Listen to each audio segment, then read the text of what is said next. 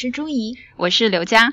现在呢，我们俩坐在一棵巨大的花树下，在加州的伯克利。对，今天朱怡来看我，是因为我最近搬到了伯克利。大家可以从我们往期的搬家那一集听到这个。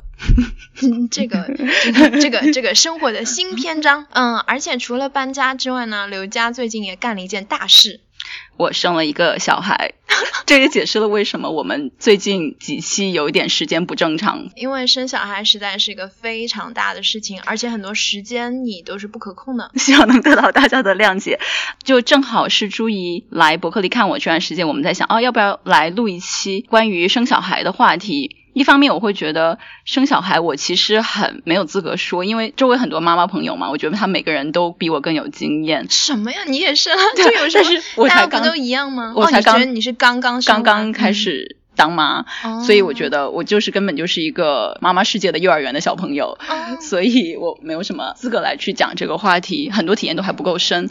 但是我又觉得想滥用一下我们的节目，然后给自己记录一下人生这段时间一个以后不会重复的经历。对啊，因为我觉得哪怕你不是非常有经验啊，什么什么当了很多次妈，但是正是你这个新手的这个过程，在摸索啊，在很多事情。你也还想不明白啊？我觉得可以提供一个更有趣的视角，嗯嗯，而且人的想法是会变的嘛。说不定等你当妈当熟练了之后，很多想法会跟现在不一样，所以记录下来，以后再回头看看，或者甚至你小孩长大以后回头看看也会很有趣。对的，记录我觉得是最重要的，因为在我生产之前，你教我说不如录一集关于怀孕的吧，然后我觉得有什么好录的，但是现在回想起来，我发现我现在对怀孕的回想和当初好像是不一样的，就是现在看和当初身在其中看完全不同的体验，所以现在有一点点后悔，就当初没有录下来，因为现在再去回想的时候，有已已经有一点点变化，所以没有。那没有那么真实的反映当时的心情，嗯，所以现在刚刚生完，然后记录下来现在的感受，应该是最真实的反应，嗯嗯嗯。那你当时怎么决定要怀孕的？是你决定还是 Oops 怀了？是决定的，嗯，对，因为我自己本身是一个对生小孩或者对就是母爱那些就是毫无感觉的人，嗯，很长一段时间我觉得我不会生小孩。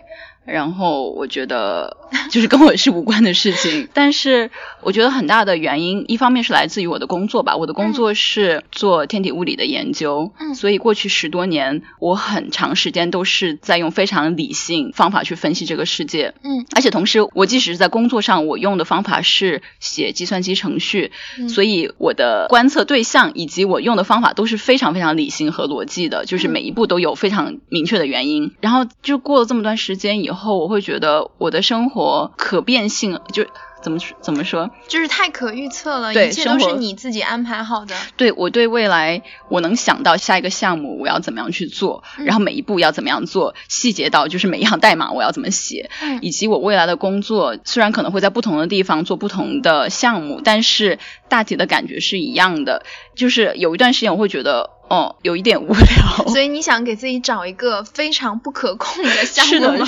一个大项目，所以对的，可能想找个活人出来，有有点想走极端吧。因为 首先是看到周围一些朋友，他们以前就是也是对小孩很无感，但生完以后，倒不是变成了很爱小孩的妈妈，而是每个人都很不一样。有的人生完小孩以后。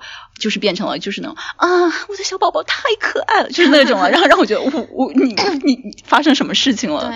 然后也有朋友会也是做物理研究的呃女性朋友，她们生完小孩以后完全没有娃娃音，跟小朋友讲话和她跟我就是大人讲话是一样的，然后跟小孩讲道理就好像跟大人讲道理，我觉得很有趣。每个人都不一样，就这种不可预见性让我觉得非常有趣。所以你是想要发掘一下自己你自己都不知道的自己身上。的另一面，对，想看看自己动物性能 动物性到哪里去，所以很好奇。那你现在觉得认识到自己的动物性了吗？嗯，现在觉得完全被动物性打败了。哎，但但我呃，在我们接下来之前，我还想讲一个，就是一个契机，就是让我觉得生吧的那个那一瞬间，是我有一个澳洲来的朋友，他是做物理研究，所以其实跟我很像的。然后他那时候是怀孕了。他在他来纽约来看我，然后来来纽约玩，那时候已经快要生了，所以肚子很大嘛。然后他自己呃出门的时候，我们一起出门，他会背一个大书包，然后走路还很走很快。嗯，然后我经常问他说：“哎，你要不要我帮你拿东西啊？你这样不方便吧？或者说要不要找个咖啡厅进去歇一下？你这样会不会累啊？”他会说：“没关系，你知道吗？在集中营，婴儿也被生下来，还健康的活下去了呢。”然后我觉得他就是只是随便说一句，他平常就是。看到了关于怀孕的东西，但是那句话对我的震撼非常大，然后我觉得，哇，生命力好强大哦，然后觉得很妙，所以觉得？那时候觉得，哎，好想知道这是什么感觉，嗯嗯嗯，而且，嗯，一旦看到另外一个人一个例子在前面，就是你怀孕之后也不会变成另一个人，就是还是正常化的自己，嗯嗯，嗯，觉得会有点勇气，一方面觉得有可能自己可以。就是维持自己样子，一方面也觉得有可能自己会变得自己完全都不认识的一个人。就无论怎样，我都会觉得很有趣。嗯，所以你在整个怀孕过程中会有好胜心在那里吗？你会觉得是任由自己说啊，我现在就是觉得很虚弱，然后我就需要更加小心，还是说，哼，我刘佳怎么可以 那么弱呢？有有的有的，就是觉得。你们说孕妇不可以干干这个，我就是要干这个，所以，呃。对，但但是都是其实跟医生都聊过的，就比如我在怀孕期间，人家想继续运动嘛，因为其实我发现中国和美国就是医生他们对怀孕的看法很不一样，在中国好像大家都都劝我说在家待着就好了，什么都不要做，然后多喝热水之类的，然后但是在美国他们医生会鼓励我多做运动，对，然后比如游泳还有走路啊，嗯，然后甚至跑步那些都是可以的，但是我其实我平常做的运动你也知道我们会去对滑雪啊，会去。是攀岩，还有钢管舞。其实医生说，就是最初期身体变化没有很大的时候，是可以就在自己掌控范围内，自己熟悉的运动是可以继续做的，但是不要去接触新运动。所以我就听从那个意见，不要去练习新的动作，就是倒挂 钢管，不要去再做那些比较危险动作。但是在绕着钢管转呀那些运动，或者往上爬一些，我觉得还是非常在我的控制范围内，所以还是继续做下去。嗯。然后那时候也会看 ins 馆上面有一些怀孕的妈妈，她们真的是在怀孕的。最后最后几天仍然在坚持跳钢管舞，然后我觉得很棒，我也想做做那样。对，我记得那个时候你的汇报演出的时候，跟你一起表演的另外一个舞者，她就是怀孕的。对的，对的，那也 也也给我很大鼓励。对，但是其实到第五个月的时候，会发现真的不可能了，已经很重很重很重，那时候已经重了十几二十斤了吧。嗯嗯。所以。会发现很好笑的，就是爬上了钢管，以前觉得很容易的一件事情，会情不自禁的往下掉，因为真的手没有没有那么大力气去支撑自己的重量，也就很有意思。对，但是因为你一直坚持运动，而且钢管舞和攀岩都是腹肌很厉害的运动，所以对你生产的时候就是 push 也是很有帮助的吧？对的，就后来发现生产的时候就发现，咦，不就是一个高难度的钢管舞动作吗？用力 push 就好了嘛？对的，对的。哦。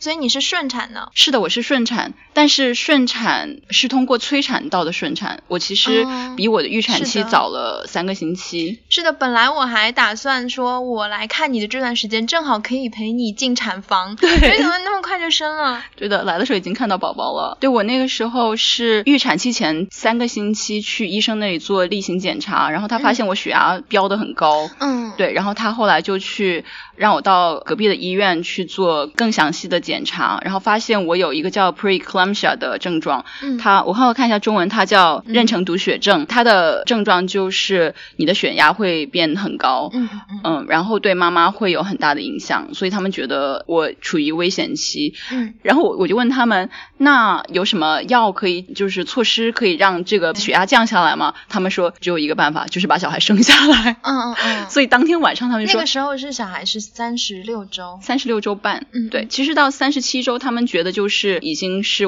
很可以熟了。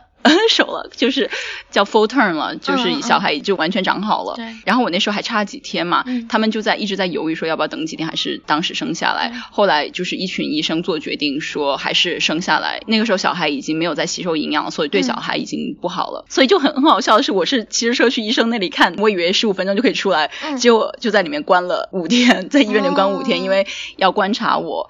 然后还要给我催产，然后再加上产后修复嘛，嗯嗯，所以出来就突突然就被关进监狱的感觉，然后出来就多了一个人了，对对对，所以但是这个妊娠毒血症它。知道是什么原因造成的吗？也没有任何原因。他们现在还不是很明确为什么会有这个事情发生，而且好像无论你是怎样，都会有有可能。因为我觉得你很健康啊，然后你又运运动啊，你各方面都很注意。嗯，而且我血压一直是非常就是正常和对啊，你以前也没有高血压。对，而且这个跟什么高龄产妇也是没有关系的。对他们说，好像是因为我的免疫系统和宝宝免疫系统有些冲突，所以 something happened。我没有再仔细去听。是宝宝命中一劫度过了，对，所以是医生那天，我记得那天有医生就进我的呃进我的病房，然后跟我说，嗯，我们决定你现在在危险期，所以要催产。嗯，然后我说好吧，然后我以为他们会说下个星期，他说今天晚上开始。然后我现在想，呃，那我可以回家拿个牙刷吗？Yeah, big deal，牙刷。因为那时候没有想着要待那么久嘛，所以什么都没有带。Anyway，所以当天当天晚上就开始催产，是从凌晨两点钟开始给我吃药，早晨六七点钟开始阵痛，痛到十点多多钟，医生开始进来，然后十一点钟我痛到不行，然后我就要医生说我要打无痛，嗯嗯，叫 epidural，就叫他过来打无痛，然后。大概十来二十分钟，麻醉师他们准备好了进来的时候，他们一进来，我就觉得，哎，好像有东西要出来了。然后，然后他们说，你确定吗？然后我说，好像就是像，好像是一个头。然后他们赶快冲出去，就是叫把医生叫进来，然后就一个团队的医生还有护士冲进来。然后医生进来的时候，我已经就是已经觉得我要生下来了。医生就说 push push push，然后。我就 push 了一二三，然后就出来了，push 了三下就出来了，然后医生惊呆了。强大的核心力量。对的，医生惊呆了，他说：“你你是你是第一个小孩吗？”然后我说：“是啊。”他说：“没见过这么快的要破世界纪录。”因为第一个小孩通常会比较难生，后面会好一点是吗？嗯，好像说第二胎会好很多，我不知道是因为身体嗯已经习惯了，还是说有有经验了，还是说大脑会。告诉自己赶快 push 就可以出来，但是我我记得那时候就觉得我就是在爬一个五点十一十二的，就是攀攀岩的路线嘛，然后现在是倒挂在一个岩壁上，再往上 push 一下就可以抓到最后一块石头了，那时候就这种感觉，你知道吗？嗯，这个感受我可以想象。对，哎我哎我觉得那时候用的肌肉是完全是一样的，真的。哦对，因为其实在 这很好笑。那我以后爬这些的时候就想象自己在生孩子。对的，我觉得还蛮好笑的，就是 push 完出来，我然后觉得哈 就出来了。哎，那你会不会条件反射生出来之后说 take，让大家让接触 lowering，就是有很有意思，因为前面阵痛的时候真的还蛮痛的，但是我听过太多的恐怖故事，说有多痛多痛，然后我一直会觉得会不会更痛，然后生完以后觉得哈。那就是最痛的时候啊，就也不就是跟我痛经的时候一样痛嘛。但我觉得可能是我是比较幸运的吧，就是一些比较顺利。但是我真的听过朋友痛的很厉害，痛到昏过去那种。而且因为是早产，所以宝宝也比较小。对对对，我觉得这可能是很重要的原因，宝宝比较小，所以比较容易 push 出来。对，然后但是在 push 那一那一刻，就疼痛突然全部消失了，整个世界变得非常安静。然后我就用自己的核心力量，而且之前阵痛的时候，身体是完全不由自己控制的，就是他该干嘛干嘛，你的脑子是没有办法去压抑它或者帮助他。但是在 push 的那一过程，我发现就是完全是自己有很强的自主权，就是该用多大的力，呃，哪一块腹肌在用力，都是大脑可以控制的。然后我觉得那时候好棒啊，就那种感觉很棒。嗯，突然找回了在岩壁上的控制感。然后小孩弹出去以后，我会我会觉得，哈，导弹发射了。对，我觉得好快哦，可能从头感觉头要出来到最后生出来，可能我感觉只有五到十分钟 就没了。对，然后十二点多的时候就生出来。我记得那个时候你还会给我们直播，因为有个微信群，然后一群女生你在那边跟我们微信直播，你你你当时发生什么，又发生什么，然后我就我都好紧张，好紧张，哎，然后生出来了。是的，真的很，因为医生之前给我警告。说，嗯，催产比顺平常的顺产要困难很多，所以前后可能会要持续四天吧。然后我那时候会觉得会很痛苦，会会有心理阴影，在里面待那么久，所以我就建了一个微信群，把你啊还有几个其他女生朋友拉进去，因为一个个给你们发信息太辛苦，所以我说干脆就拉一个群给你们直播好了。所以后来总共大概就半天的时间，从开始吃药催产到生下来，就很迅速。所以你有害怕吗？没有害怕耶，就从头到尾对 有一点我，我都好害怕，我在那么远的地方想象一下就很害怕。对的，我我对对对自己的这个反应还是觉得很奇怪的，因为我所有的好朋友，就是生产过的或者快要生产的朋友，都对生产这一个瞬间有很强大的恐惧感。对啊，可是我从头到尾都没有恐惧，我觉得我就是一个动物，因为动物生小孩的时候是没有恐惧的吧？我猜了。但是不一样啊，因为好像嗯，只有人类生小孩会大出血啊什么的，嗯嗯好像这个生理结构嗯决定了。我有可能是觉得被那个集中营的故事所激励着，觉得现代医疗这么发达，嗯而且我也不是一个应该不是一个非常特殊的人，所以我应该就就跟大部分人一样，就痛一下就生出来吧。而且生命力真的很顽强哦！嗯我看你女儿就生出来那么小小个，然后经过这些天，你会真的会强烈感觉到，因为每次我阵痛的时候，会发现她的心跳会降低速度，那觉得就觉得五会子连心的感觉。会觉得你要死了吗？因为嗯我每次一阵痛，我也在痛，然后他的心跳马上就降低，因为是在挤压他嘛，而且因为他是早产儿，所以为什么阵？痛会挤压他？因为阵痛其实是你在他在往下降，然后你的身体再把它往下挤。哦我我所以猜了，我我这个是具体发生什么事情嗯我也不记得，所以他会他的身体上面感到压力，嗯，而且他还不够强大到解承受那个压力。对啊，而且对于他来说，应该是一个很巨大、很巨大的生存环境的变化吧。嗯然后说、嗯外面怎么那么亮，然后一点都没有里面那么暖和。对，生下来的时候他是皱着眉头的，然后 就很生气的样子。对啊，老在里面睡得好好的，把我揪出来。对啊，他说谁谁有谁经过同意了吗？就把我生下来的感觉，对，很好笑。哎，那你觉得是怀孕的时候累，还是现在累？因为我听很多人说，就怀孕的时候就觉得哦，赶快这个结束吧，然后生下来之后才觉得哦，怀孕的时候简直是跟现在比太舒服了。你现在觉得很累吗？现在觉得很累，因而且怀孕的时候你。你其实一直看着我怀孕，对，就是怀孕时候，我觉得形容是困难而已，对，并不累。对因为你在怀孕期间，就身身体是发生了很大变化，嗯就突然变重了很多，嗯然后突然很多东西不能吃，所以嗯要做那方面的调节。但真的只是困难，就是，嗯但是没有让你觉得呃精疲力竭。对，那你，因为我觉得你是一个很酷的人，然后，然后你就突然变成了妈妈，这个过程你觉得是很快一下子，还是说你慢慢的改变了心态？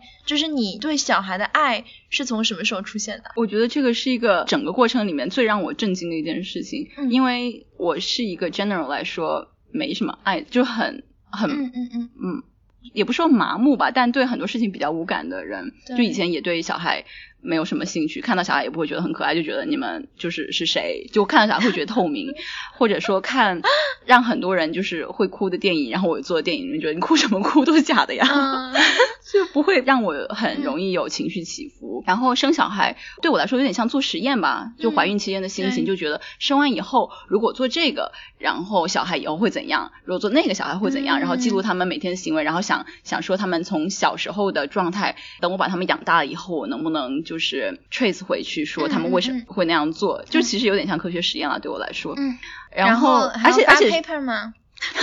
maybe，即使到生完小孩，我也没有感觉，就是他们把小孩放到我身上。我我记得看 YouTube 时候，就是刚生完小孩的妈妈生了小孩生出来，他们会哭啊，然后抱着小孩很感动啊。那个是因为真的生了很久，对，然后他们把小孩放在我肚子上的时候，然后我的第一感觉就这哪来的外星人啊？就真的是从我肚子里出来的吗？然后也有那种觉得很神奇，就是你呀。然后我第一反应是 所以你当时抱着他的感觉，有种去动物园里抱一个，有有一点有一点就抱个考拉合个影的感觉。然后我那个时候第一反应是很想舔一下它是什么味道的，这个这个我就觉得好奇就不好意思说，以后我有看到那个照片，对以后他他听到的时候也会觉得我这个这个妈很不负责吧，完全没有那种母爱的感觉，你知道吗？嗯就是 拿一个很新奇的玩具，觉得 what is this 的感觉。嗯而且就是生完以后，他就被护士抱去暖房，嗯因为他是早产儿，所以要去再去持续看一下他的情况。嗯然后抱走以后，然后我当天晚上就回去回去吃饭，然后就继续吃我的饭，睡我的觉。然后醒来的时候，护士就说推一辆挤奶机进来说：“嗯你开始挤奶吧。”我才发现，哦，对哈，我我现在有个女儿了，就突然有一瞬间忘记自己生了一个小孩这件事情，嗯。而且那个时候会觉得这个状态会一直维持下去，嗯。就是那时候还是觉得自己跟以前自己很像嘛，嗯。但是是到后来喂完奶以后，突然觉得很强的 connection，很强的 bonding，所以是喂奶这个接触，肌肤接触还有喂奶这件事情，嗯对，我觉得很神奇。是我记得喂完奶的那一天，他因为是早产，他就仍然留在医院里面观察。嗯但是我只能在医院留两天，因为我的保险医疗保险只能 cover 你两天嘛，对，所以我就要回家。嗯所以那是我第一次跟他分离，因为嗯之前在我肚子里待了九个月嘛。嗯哦，现在讲起来我有点想哭。哦，对，然后那天就就是要回家，要把他留在医院。我也想哭了。好夸张啊！我觉得。我为什么哭呀？我也不知道你为什么哭。对，然后那天就就是要把他一个人留在医院，回家路上就就还好，但晚上一晚上一个人的时候，就突然非常非常难受，嗯。就觉得就是他那么小，然后一个小生命在那里，就一个人在那里孤独待在那里，就觉得很难受。嗯。嗯，我还我还记得你那个时候跟我们描述，用那个比方，因为我觉得那个时候对你来说也是非常新鲜的体验，所以你也想不出其他可以类比，你就说感觉像离开初恋男友，对，有点。然后想象一下，哦，这个可以想象，嗯，我觉得那时候想的有几件事情，一个是一个是觉得他的生命好脆弱哟，然后会觉得我会不会不小心把他弄死啊？我我现在看那么小，我也我也会很害对怕，，一方面是这个，然后另外一方面会觉得。就是突然，因为我又是研究宇宙的，然后从他身上我会发现，就是整个生命轮回，我已经经历了我的人生的一小半，嗯然后看到他又从他的生命开始经历，然后就会觉得很快它就长到现像我现在年龄，然后我就快要死了，嗯。然后我们就在这样不停的轮回，不停的轮回，然后就觉得很无力吧。嗯嗯。就一方面又就是我们人类又在这么尽兴的去体体验人生，去寻找生命的乐趣，然后另外一方面我们又是那么的无力、弱小，宇宙这么小的一个生命，然后就过十几年，不管是我还是他，尽管是新生儿，但马上就是很小的一个瞬间，就过眼云烟的感觉，，对就是这一切都让我觉得好难受啊！那个时候是，的，哎，其实我觉得，就是你所有这些你想的东西，并不是胡思乱想出来的嘛，因为嗯我觉得这个就是真实，这个世界就是这样的。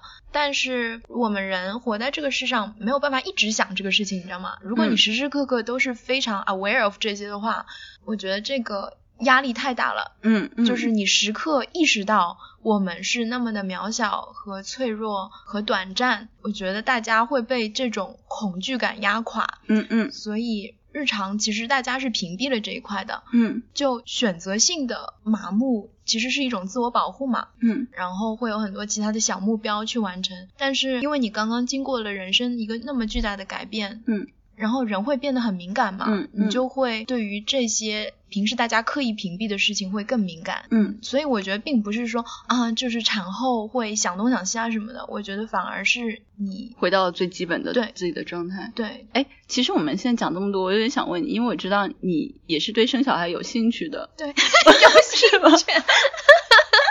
你是要生小孩的人了。对了，我对啊，为什么这个我是很明确的，就是有一天会生小孩，但应该不是现在。你不会怕你整个就是我 career 就会中断我？会怕，我会非常害怕这个，嗯而且因为我写作啊、构思啊是需要非常安静的嘛，嗯然后小孩他又是很需要，不仅是需要你时间，而且嗯需要你的 attention，、然后会很怕没有自我，而且我还会怕死，我真的很怕生小孩大出血会死，然后说哦英年早逝，他才完成了这些作品。但是又觉得这个才是 full experience。人活在世界上，如果没有经历这些的话，好像觉得就是缺了对这个世界认识的一大块吧。哦也不是说啊、什么为了收集素材啊，什么为了体验生活才去生。我觉得完全不是作为人本身，就作为人，嗯，对对对。那你有办法去想象自己就是生产过程和生完以后会有怎样变化吗？其实我觉得你那天跟我们说了你的感受的变化，在喂完小孩绑顶了之后，就母爱喷发，然后我觉得啊，好安慰哦，因为。你本身不是一个非常婆婆妈妈的人嘛，就不是一个非常喜欢照顾周围人啊什么什么的。然后你也是很专注做自己事情的人，嗯。然后我发现，哎，大自然其实是会通过荷尔蒙调节啊，然后让你不由自主的有这个动力去照顾小孩。嗯。所以到时候可能一切对我来说，哪怕很辛苦，也不会那么苦吧。都是心甘情愿的。就是心甘情愿的，觉得这个好像。就到时候安慰，就自己不会搞砸这件事情，大自然已经可以帮到你了。对啊，因为我会怕说很烦小孩啊什么的，因为如果你，因为我的确是听说有一些故事，就是妈妈一直没有办法跟小孩之间绑定，嗯，然后会很痛苦嘛，因为觉得好累哦，然后就会很恨小孩，嗯，但是一旦绑定了之后，大部分 case 都是能够绑定的，然后这一切虽然很累，就会变得轻松一些，嗯，我就觉得，哦，还好。但我也很难想象自己如果真的变成妈妈会怎么样，因为一方面我觉得我也不是一个非常家庭妇女型的，我觉得我还是个事业型的吧，而且我觉得我平时也大大咧咧的，然后有点懒，比如说我出差回来，我的行李会放在客厅中央放很久很久，都不收拾那种的，然后。我就觉得家里多了个人要照顾，那岂不是繁琐了？但是与此同时，我觉得我又是一个很有同情心的人，我能够感受到别人的痛苦吗？我不会是那种会对小孩很残忍的父母，我会就是能够理解其他人的痛苦和他们为什么会做这样的事情，所以我觉得这个应该也对。做父母有帮助吧？我很难 想象。很好奇，等你生完，然后我们要再录一期。啊，也不知道这个会什么时候发生，所以我会在你跟我说你生小孩什么什么时候，我会很紧张，说啊，是不是就高龄产妇会有什么什么这个问题那个问题啊？哎，好像也没有，我觉得好开心哦。要坚持扮演和钢管舞呀。嗯，对的。其实，在生完小孩以后，我有一段时间就是有自我认知危机了。嗯，那时候你记得那时候我还发信息跟你说。你会不会觉得现在我们没有共同语言？因为我天天就是在忙小孩的事情，然后我们之前有一段时间没有办法录播 客，然后你会不会觉得我变得很无聊，就变成了一个妈妈？And that's it，就是人生其他的任何的。呃，兴趣爱好全都消失了。但我那个时候我好开心，你会跟我表达你的这个担忧，因为我觉得我也有担忧，但是我的担忧是完全相反。我会想说，啊，你现在就变成一个正经的大人了，然后你在每天处理的事情是那么重要和就是真实的，然后。我们之前聊的这些啊，如果我现在再跟你聊，会不会显得你就根本就看不上这些话题了？就觉得啊，你太幼稚了吧？这小女生的想法就。然后你跟我说那些之后，我觉得啊，你还担心我嫌弃你，我反而担心你嫌弃我呢。还 好还好。嗯，我觉得就整个经历让自己看到自己这么大的变化，从一个对小孩完全不知道是什么东西的人，到现在觉得哦，我是一个有女儿的妈妈，然后我要好好照顾她，然后我希望她长大以后变得开心、自信，然后享受这个世界。嗯。嗯，就发现自己动物性原来这么强大，以前以为自己就是一个就是死板的机器人。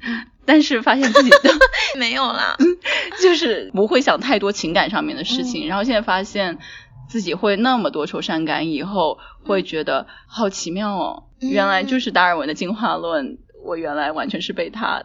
操控的，但是我觉得你还是很有自我了。包括我们现在在做这个录音，你女儿在里面，有她的爸爸和那个外公外婆在照顾，嗯嗯，就是你还是一个会一直在想，说我还是有自己的事情要做。但这个也是因为我觉得我很幸运，周围有人会来支持我和帮助我分担一些带小孩的事情，还有我的情绪，他们也会照顾到。还有周围有很多朋友，我觉得这个因为有这个安全网在，也是当初敢做出。出生小孩这个决定，毕竟在我们的做科研界。其实很多女生生完小孩以后，会一段时间就没有办法去做研究，对，然后你的职业生涯会受到很大的冲击，所以很多人或者不生，或者生完以后就工作就找的没有那么好。然后我还是决定要去生小孩，是因为觉得周围的人都很就是关心我，对，所以即使生了以后也不会太糟。对对对，那你现在想想，你女儿以后你会？就是对他有什么设想？因为我觉得我们录这期节目的目的之一，也就是让他以后来听。对，一个是让他以后来听，一个是等到比如说十年以后，你辅导他做功课的时候，快崩溃的时候，然后再回头听一听，说哦，我当时原来对他是这样的设想哦，什么的。哎，其实这个问题我也想问你的了，不过我先说我自己的。其实我这这个被他未来的他听到有点不大好。那天有一天就看着他脸，我觉得。你好可怜哦，你应该永远都达不到你妈的成就吧？不 要脸！因为我觉得就是我现在在做自己很爱的事情，然后就是有很多我很喜欢的朋友，然后有非常 support 我的 partner，嗯，我的伴侣，还有我的家人都非常的支持我。我觉得怎么可能有人有有我这么幸运呢？就是生活这么美好，就觉得你再努力再努力，也就跟你妈一样吧。我觉得 觉得很悲哀，觉得你，但但我也我我也不要。但是我觉得每一代人都会觉得自己的父母被很不酷，你知道吗？我觉得再酷的父母都会被自己小孩嫌弃不酷。嗯嗯。所以以后你女儿小橘子，我觉得长大以后也会嫌弃你不酷的。你并没有你在他面前不会像你想象的那么酷。最好这样。Don't disappoint me，小橘子。那你来，如果你有小孩的话，你会怎样期望他？望子成龙、望女成凤这种事情有吗？我不知道，我很难想象哎。想生一个千古留名的？不会，我觉得这个，我觉得我自己的作品就可以帮我来千古留名。你妈已经做到了，不用你来做。对，我觉得生小孩就不会希望他帮我去做些什么事情了，自己都有自己的人生要活，我的名让我自己来千古留吧。但是的确，因为我是个很怕死的人，所以我觉得千古留名的话，可能由作品来留，但是生命的延续还是要靠小孩吧。所以我觉得我生小孩是因为我怕死。基因的传递就拜托你了。对。这次来看你，我觉得很感动的是女生之间的友谊，因为你会给我看你怎么就是 pump 奶的，怎么泵奶的。嗯。对对对。然后，然后我觉得你会把自己当成一个，就是当成一个。科研项目一样，给我看身体的各功能，被你新开发出来的各功能，就是用一种非常 chill 和非常理性冷静的态度跟我分析说，嗯，这个部位是这样运行的，如果你这样调试，就会那样运行。因为 after all 我还是做科研的嘛，现在在产后恢复期，所以我不用工作，但是还是忍不住要去写程序，所以我就把他所有的 便便呀，还有吃饭吃吃奶喝多少呀，然后睡觉啊，还有那些生气的时候我都记录下来，然后每一次就是多长时间喝多少量的奶呀，然后我有时候还会自己做小调节。比如说，只喂他一边的奶，然后用另外一边奶量来，然后来来猜他喝进去多少之类的，所以然后再写写程序，然后记录他的整个变化。啊，我觉得很有趣。我觉得就是作为一个就是并没有嗯经历过这些，然后也打算以后会经历的人，我觉得看这些会。没有那么害怕，因为虽然我知道还是很难啦，就是你今天你描述给大家听的和你没有描述给大家听，但是我知道你是经历的，其实有很多很多很难的地方，但是就是这种以很理性的态度这样讲出来，每一个难是怎么去克服，怎么去面对，然后让我觉得这个整个事情是一个就是有掌控力的，和就算没有办法掌控是也是 OK 的，因为跟以前。想到想象生小孩带小孩，就会觉得一团暴风雨似的，嗯，就很不一样，嗯。但是我在想，你生肯定会有很不一样，对啊。然后我就非常好奇，到时候会怎样？嗯。然后就很交流。然后我就觉得现在我们的体验中间有一个 gap，我就很想你赶快有个时间差，我就。好期待你也去经历这个，然后回来跟我分享。因为我以前和那些当妈妈的朋友，不知道跟他们说什么，因为他们一直想想小孩，然后说济南怎么样之类的，然后我觉得呃听不进去。然后但现在跟他们好多话讲，然后他会告诉我很多小秘诀，然后我会觉得哇，原来你们已经大学毕业了，我还是刚上幼儿园，对那种感觉，所以我很期待你那个时候可以跟我分享这些。我我觉得让我想到，就像那个童话那个小美人鱼嘛，到某个年龄才可以跑到就是海面上去看一下人类的世界。然后比如说她七个姐姐都已经去过了，然后她就很很想等着说啊，我什么时候能去？然后还可以会去问她姐姐说，你们之前到海面上是什么体验啊什么的，就想轮到自己。但是最后总结来说，我觉得整个体验很值得了。就很值得，就是就一团糟，但是很值得，很有趣。其实，在录这期节目之前，我们还犹豫了很久，要不要把就是私人生活中的一些，就是本来不太想聊私人的生活，但是因为觉得一个是这个人生的瞬间太宝贵了，想记录下来，然后说不定会和就是听我们节目的很多人有共鸣，然后觉得也很值得去聊一下。嗯，就不仅是刘佳。经历了这些，他的感想，包括我现在懵懂无知和憧憬和恐惧，我觉得也许以后等我自己生了小孩再回头听，也觉得 还蛮好玩的。对，而且我现在突然就很想，就是听其他妈妈讲他们的故事，因为我觉得都好有趣，每个人都好不一样哦。嗯，我不是很想听。我觉得，我觉得之所以你的故事对我来说比较有趣，就是因为你是我的朋友。然后就是小橘子是啊，就是我看着他从无到有从你身体里出来，就很有亲近感，就差不多是半个自己小孩。但是其他妈妈就觉得，嗯，妈妈的世界跟我也没什么关系。嗯，但是你生完以后可能就会改变你的态度。We will see. We will see. 那好吧，今天就先这样吧。OK，拜拜，拜拜。